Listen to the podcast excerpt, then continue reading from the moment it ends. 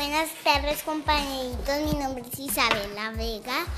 El día de hoy les voy a leer el episodio séptimo de Martín.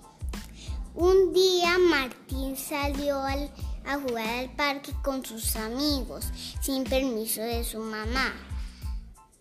Al medio del fuego, la pelota se fue a la carretera.